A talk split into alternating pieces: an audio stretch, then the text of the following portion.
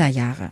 Wegen der zunehmend starken Kopfschmerzen und der erheblichen Abnahme seines Sehvermögens gibt Nietzsche im Jahre 1879, kurz nach Erscheinen des zweiten Bandes von Menschliches, allzu Menschliches, sein Lehramt an der Universität Basel auf. Seinen Gesundheitszustand zu diesem Zeitpunkt beschreibt er in einem Brief wie folgt. Mein Zustand ist eine Tierquälerei und Vorhölle, ich kann's nicht leugnen. Wahrscheinlich hört es mit meiner akademischen Tätigkeit auf, vielleicht mit der Tätigkeit überhaupt, möglicherweise mit allem. Als in Basel alle Angelegenheiten geregelt sind, verlässt er die Stadt fluchtartig und reist zur Erholung nach St. Moritz. Von nun an verfügt er nicht mehr über einen festen Wohnsitz, und das wird bis zu seinem geistigen Zusammenbruch so bleiben.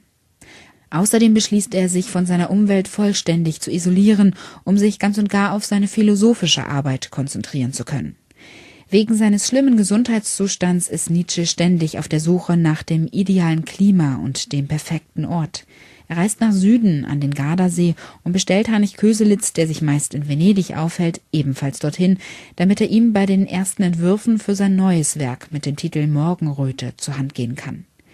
An seinen Arzt Otto Eiser schreibt Nietzsche in dieser Zeit folgenden Brief. Meine Existenz ist eine fürchterliche Last. Ich hätte sie längst von mir abgeworfen, wenn ich nicht die lehrreichsten Proben und Experimente auf geistig-sittlichem Gebiete gerade in diesem Zustand des Leidens und der fast absoluten Entsagung machte.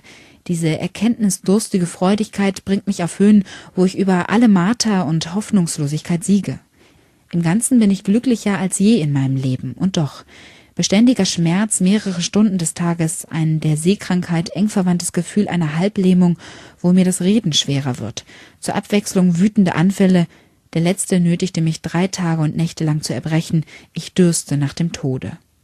Die nächsten Reiseziele für den Sommer sind Marienbad in Böhmen, wo die kühlen, dunklen Wälder Nietzsches Augenschmerzen lindern, und der Lago Maggiore, wo sich der Philosoph im Spätsommer aufhält. Da Köselitz ihn während der Sommerreisen nicht begleitet, führt Nietzsche wieder sein Einsiedlerleben. Den Kontakt zu den meisten seiner Freunde lehnt er nach wie vor ab. Wie sehr er jedoch zuweilen unter dieser Isolation leidet, teilt er Köselitz in einem Brief vom August 1880 mit. Ich für meinen Teil leide abscheulich, wenn ich der Sympathie entbehre, und durch nichts kann es mir zum Beispiel ausgeglichen werden, dass ich in den letzten Jahren der Sympathie Wagners verlustig gegangen bin. Wie oft träume ich von ihm und immer im Stile unseres damaligen vertraulichen Zusammenseins. Es ist nie zwischen uns ein böses Wort gesprochen worden, auch in meinen Träumen nicht, aber sehr viele ermutigende und heitere, und mit niemandem habe ich vielleicht so viel zusammen gelacht. Das ist nun vorbei, und was nützt es, in manchen Stücken gegen ihn recht zu haben? Als ob damit diese verlorene Sympathie aus dem Gedächtnis gewischt werden könnte. Und ähnliches habe ich schon vorher erlebt und werde es vermutlich wieder erleben. Es sind die härtesten Opfer, die mein Gang im Leben und Denken von mir verlangt hat. Noch jetzt schwankt nach einer Stunde sympathischer Unterhaltung mit wildfremden Menschen meine ganze Philosophie. Es scheint mir so töricht, Recht haben zu wollen um den Preis von Liebe und sein Wertvollstes nicht mitteilen zu können, um nicht die Sympathie aufzuheben. Dennoch überzeugt davon, dass er ganz für sich allein sein muss, um, wie er es selbst nennt, sein Bestes schaffen zu können, geht Friedrich Nietzsche nach Genua, wo die Manuskripte für die Morgenröte in kurzer Zeit zu einem Buch heranwachsen. Das Werk, das im Jahre 1881 erscheint, bedeutet Nietzsches Rückkehr zur Kunst und zur Bedeutung für das Leben. Auch der Beginn seines Feldzuges gegen das Christentum setzt mit diesem Buch ein.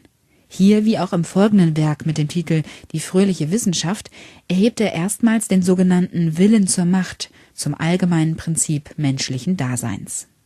Doch der erhoffte Erfolg der Morgenröte bleibt aus. Weder in Fachkreisen noch bei seinen Freunden löst das Werk überhaupt irgendeine Reaktion aus, abgesehen von kollektivem Desinteresse. Friedrich Nietzsche ist verzweifelt. In der Zwischenzeit hat er wegen der klimatischen Verhältnisse wiederum mehrfach seinen Aufenthaltsort wechseln müssen. Auf der Suche nach einer geeigneten Sommerresidenz stößt er im Jahre 1881 auf das kleine Dorf Simaria in der Nähe von St. Moritz.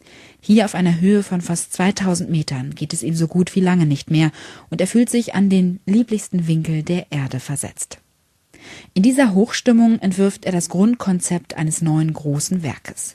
Unter die von ihm skizzierten Gedanken schreibt er die Worte 6000 Fuß jenseits von Mensch und Zeit das Werk, das auf diesem ersten Entwurf basiert, wird später den Titel Also sprach Zarathustra tragen. Doch mit dem Herbst kommen auch die Wolken und mit der veränderten Witterung verschlechtert sich auch Nietzsches Verfassung. Langsam bekommt er Angst, dass ihm die Zeit davonläuft und er nicht mehr in der Lage sein wird, all seine Gedanken aufzuschreiben. Seine schwindende Sehkraft lässt ihm nur noch wenige Stunden pro Tag zum Schreiben und jede Überanstrengung bezahlt er mit entsetzlichen Schmerzen. Er beschließt, den Winter wieder in Genua zu verbringen.